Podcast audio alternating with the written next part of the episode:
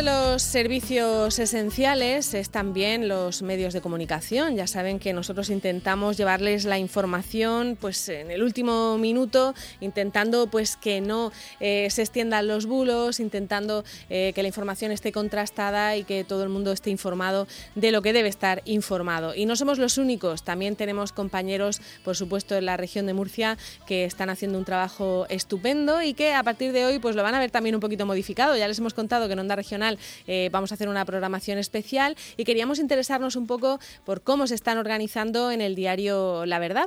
Así que vamos a, vamos a saludar ya a su director, Alberto Aguirre de Cárcer. Alberto, buenos días. Buenos días. Bueno, ¿cómo estáis? Como, como todos, ¿no? Con, ansiedad y, organizándonos de nuevo la vida, ¿no?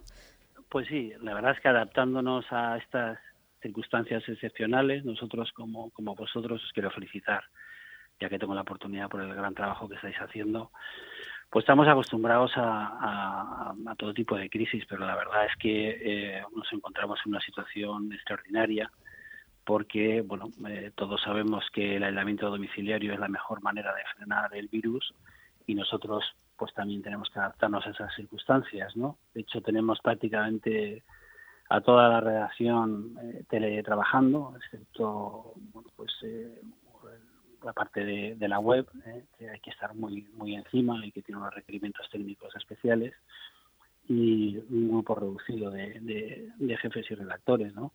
Pero prácticamente yo creo que el 85% de la, de la redacción está ahora mismo en su casa o haciendo información fuera, pero con la, con la intención de no, de no pisar la redacción, si no es necesario. Alberto, eh, nos cuenta cómo, cómo, se están organizando los compañeros de, La Verdad, que es también, bueno, pues eh, los medios de comunicación somos otros de los protagonistas que como servicio público pues estamos ahí, contamos siempre lo que hacen los demás, pero nadie cuenta eh, lo que hacemos nosotros y, por eso también pues queremos conocer pues cómo está siendo esa organización, cómo os comunicáis, cómo se hace pues para seguir estando en esas últimas esa, noticias. Esa famosa reunión de primera plana, ¿no?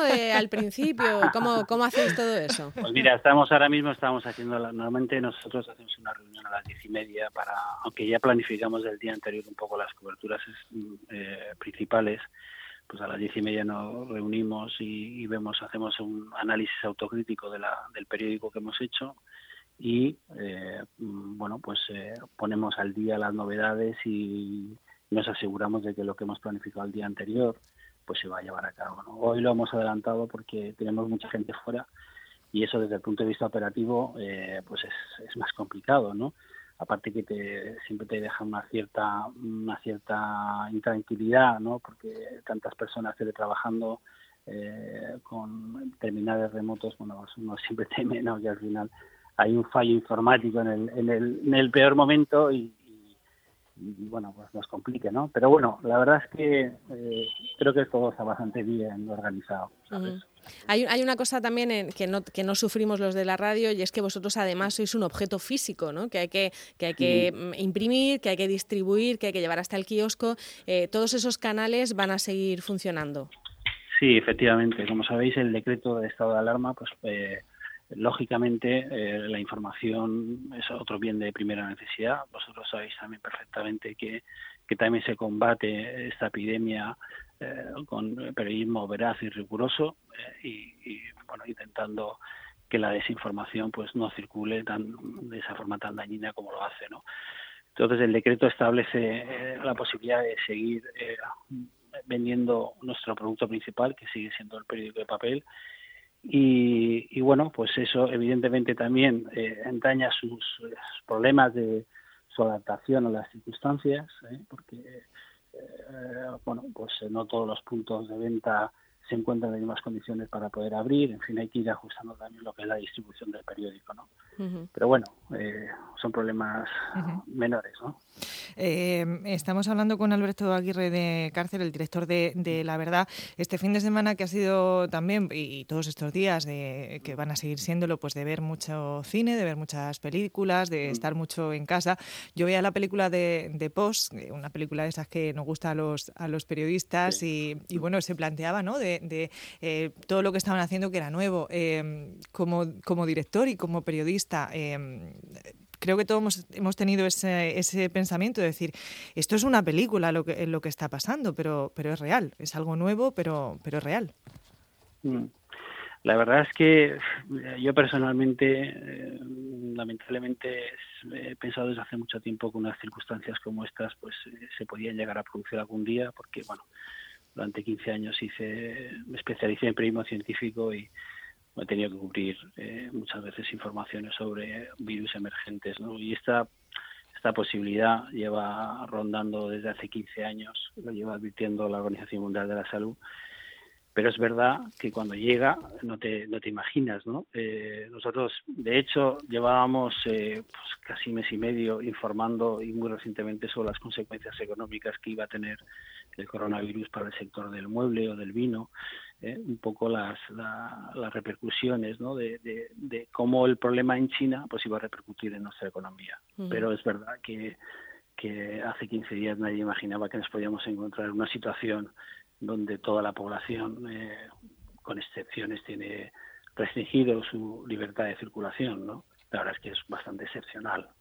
Bueno, no queremos eh, entretenerle más, solamente imagino que, reforzaréis todo lo que es servicio online, ¿no? Para, eh, para compensar un poquito.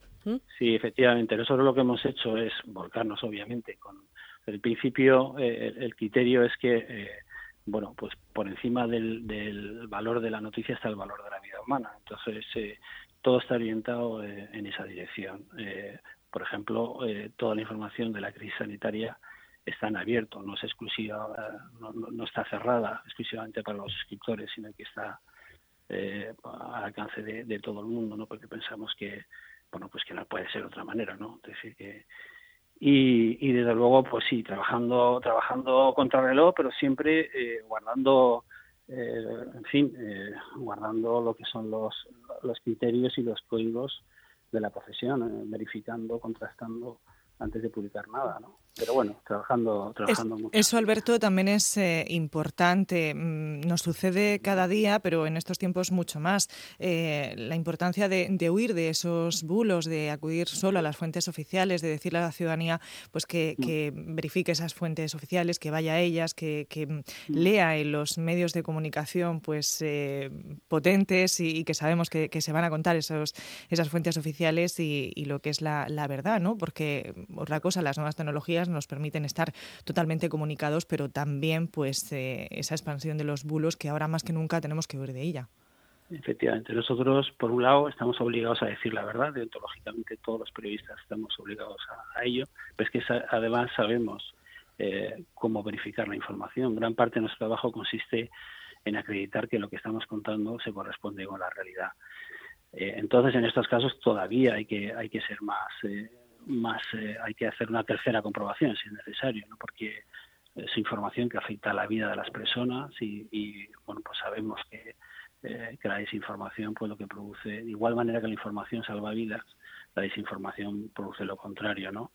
De hecho, nosotros en lo que es la cobertura amplia del tema del coronavirus, lo que estamos primando es la información de salud pública. Eso no significa que no contemos también el, eh, hay análisis políticos o, o, económicos, ¿no? Pero decir que el foco fundamental, o sea, el objetivo, nuestro compromiso con los lectores es contribuir con información a protegerlos, ¿no? Y a mantenerlos informados.